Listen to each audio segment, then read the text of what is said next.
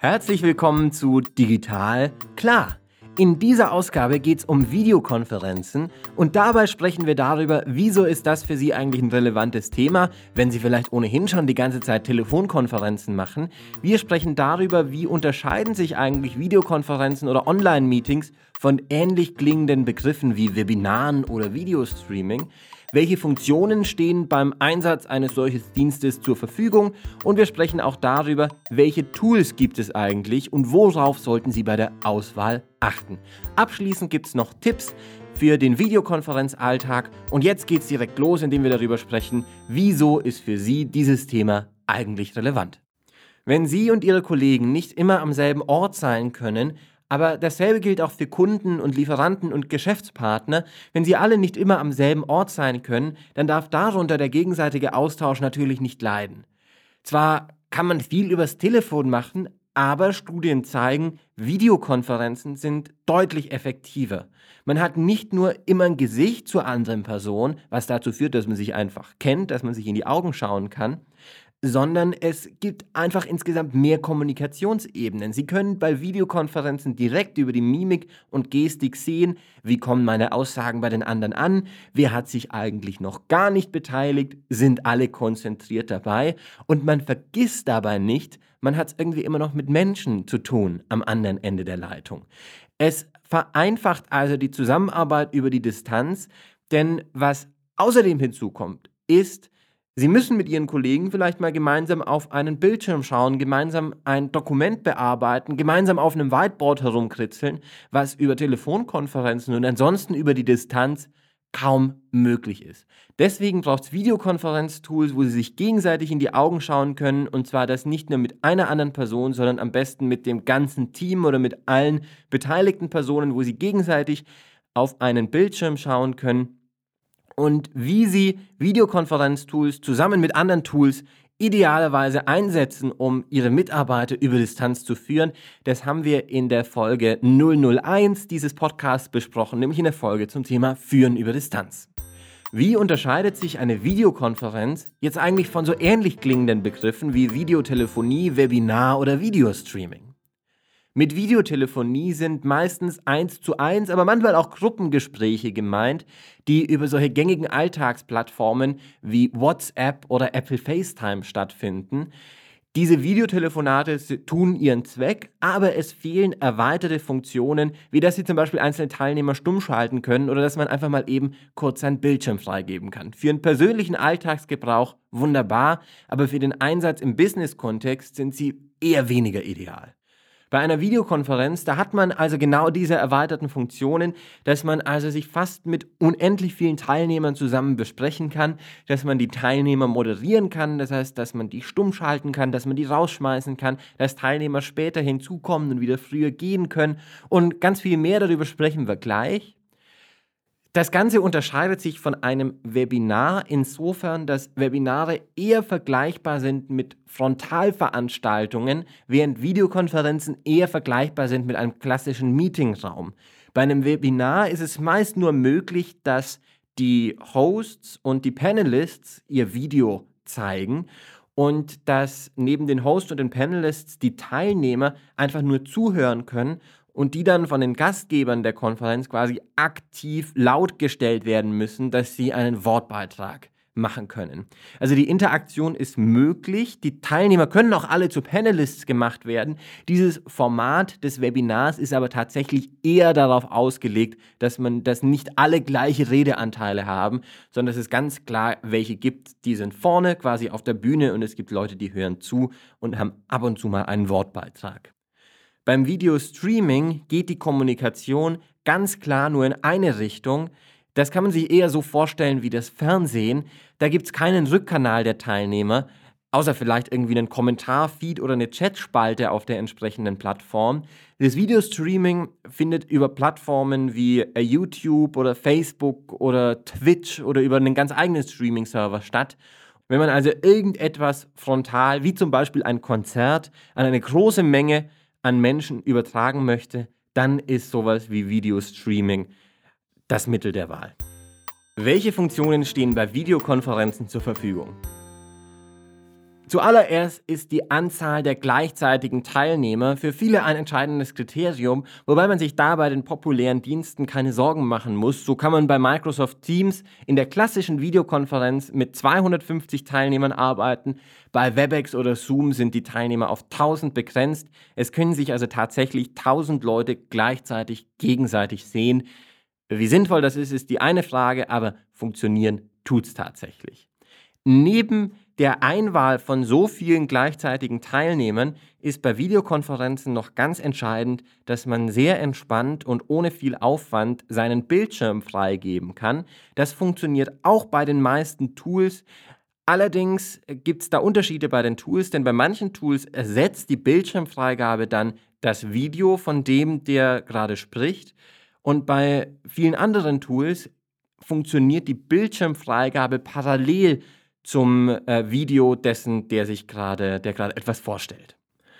Desto größer die Konferenzen werden, desto wichtiger wird auch eine Moderation und Steuerung der Teilnehmer. Also, dass sie zum Beispiel alle Teilnehmer gleichzeitig auf Stumm schalten können, damit es keine Störgeräusche gibt, dass sie einstellen können, ob Teilnehmer sich selber wieder auf Laut stellen können oder ob sie die vorher freigeben müssen, dass Teilnehmer ihre mit äh, irgendwelchen Funktionen wie Handheben signalisieren können, sie möchten auch etwas sagen, dass sie freigeben können, ob ein Teilnehmer direkt in die Konferenz reinkommt oder ob der vorher in einen Warteraum äh, geschickt wird und sie dann erst bestätigen müssen, dass dieser Teilnehmer tatsächlich auch teilnehmen darf.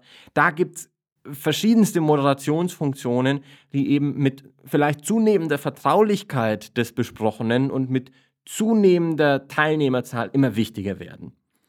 Eine Funktion, die äh, sehr praktisch ist, wenn man kreativ arbeitet oder irgendwelche Konzepte gemeinsam arbeitet, ist die Funktion, gemeinsam an einem Whiteboard arbeiten zu können.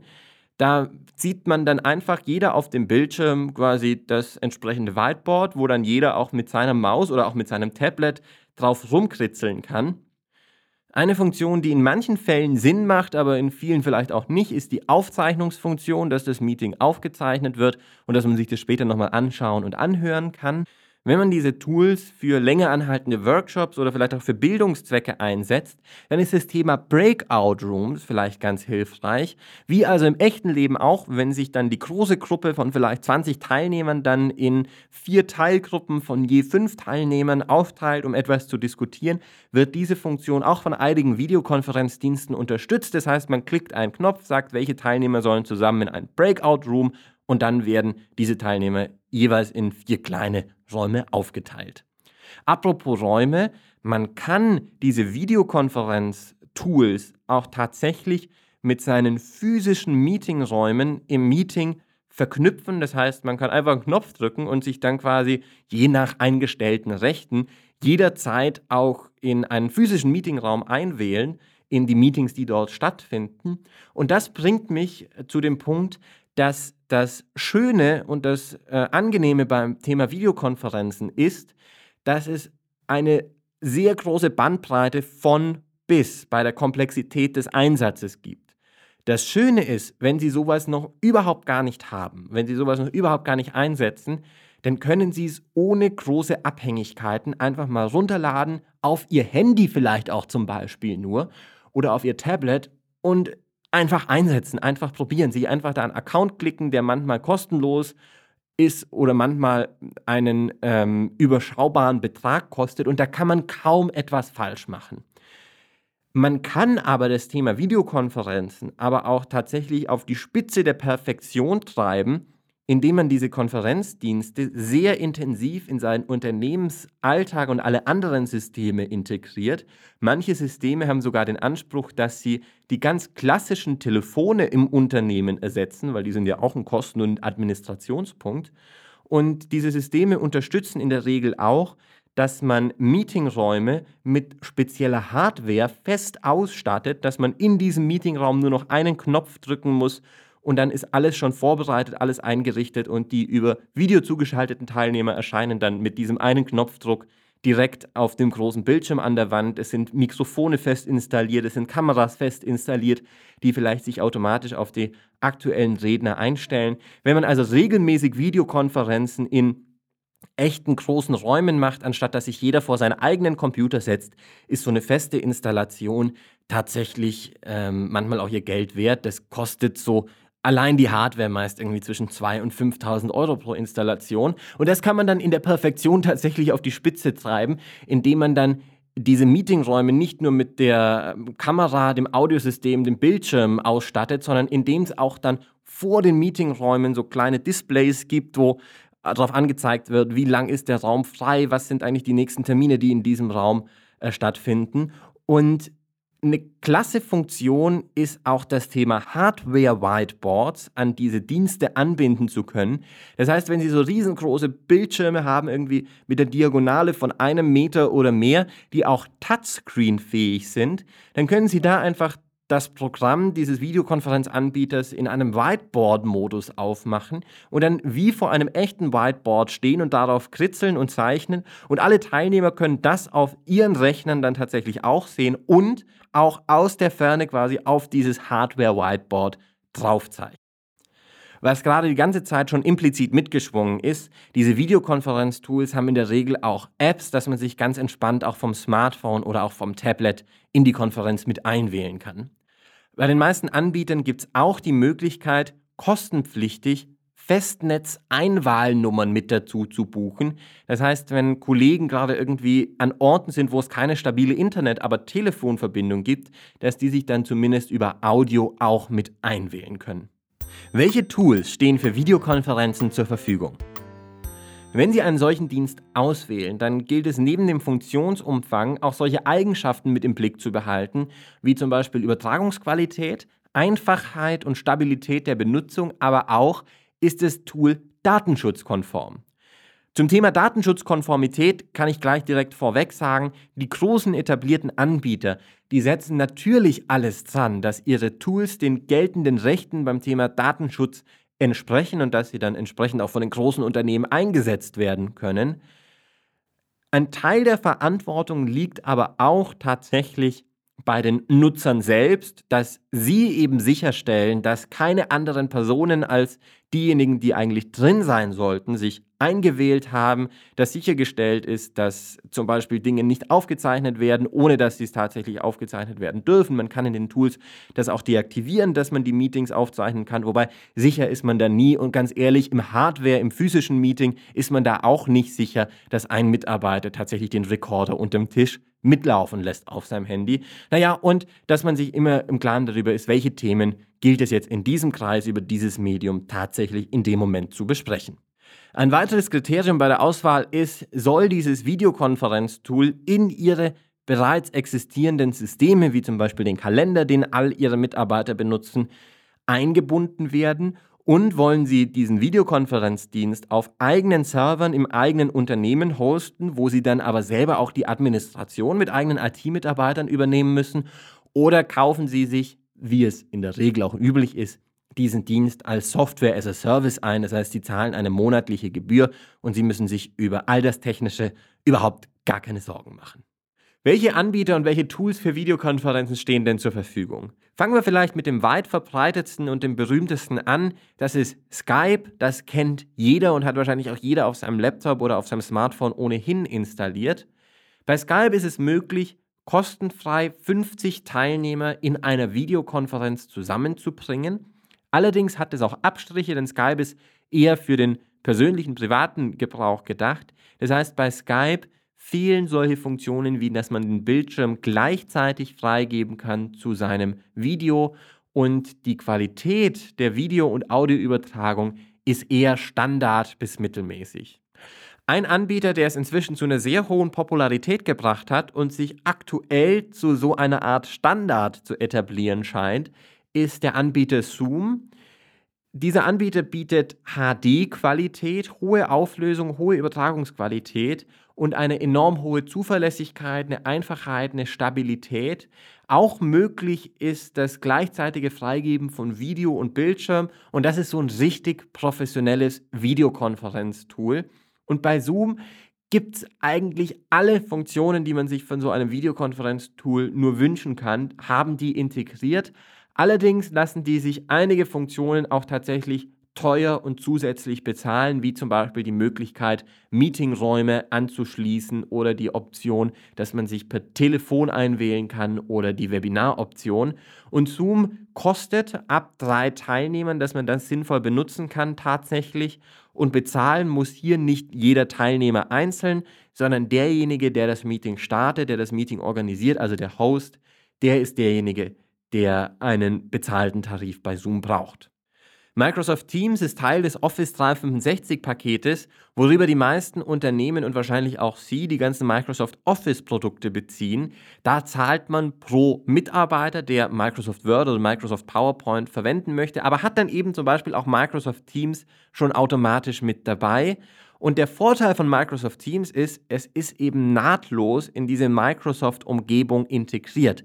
Bedeutet, das hat eine nahtlose Integration in den Kalender und Microsoft Teams hat nicht nur Videokonferenzfunktionen, die sich auch tatsächlich sehen lassen können, sondern Microsoft Teams ist quasi schon sowas wie der Schweizer Taschenmesser zur ähm, Kollegenkommunikation. Das heißt, darüber kann man chatten, darüber kann man sich gegenseitig Aufgaben hin und her schicken.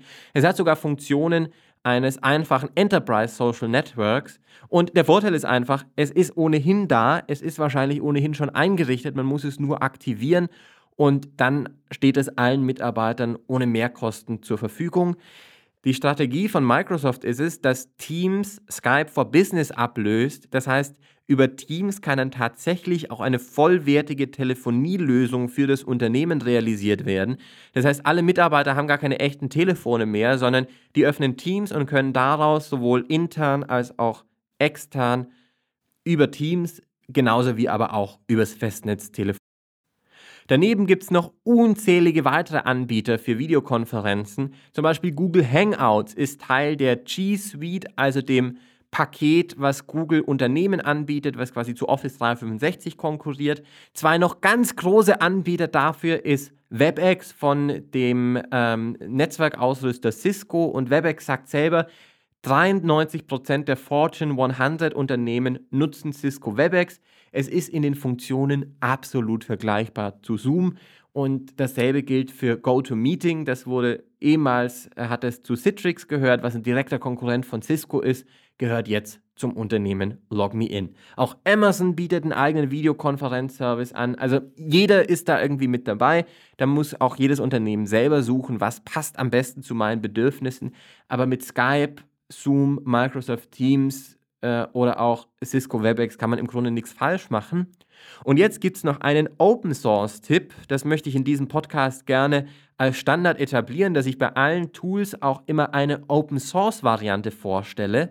Über Open Source mache ich vielleicht auch mal eine eigene Folge, aber Open Source hat die Idee dahinter, dass eine Software, dass der Quellcode dieser Software offen liegt, dass jeder daran mitentwickeln kann und dadurch Open Source Software einfach sehr viel sicherer ist und halt auch von jedem installiert werden kann, ohne teure Lizenzgebühren zu bezahlen.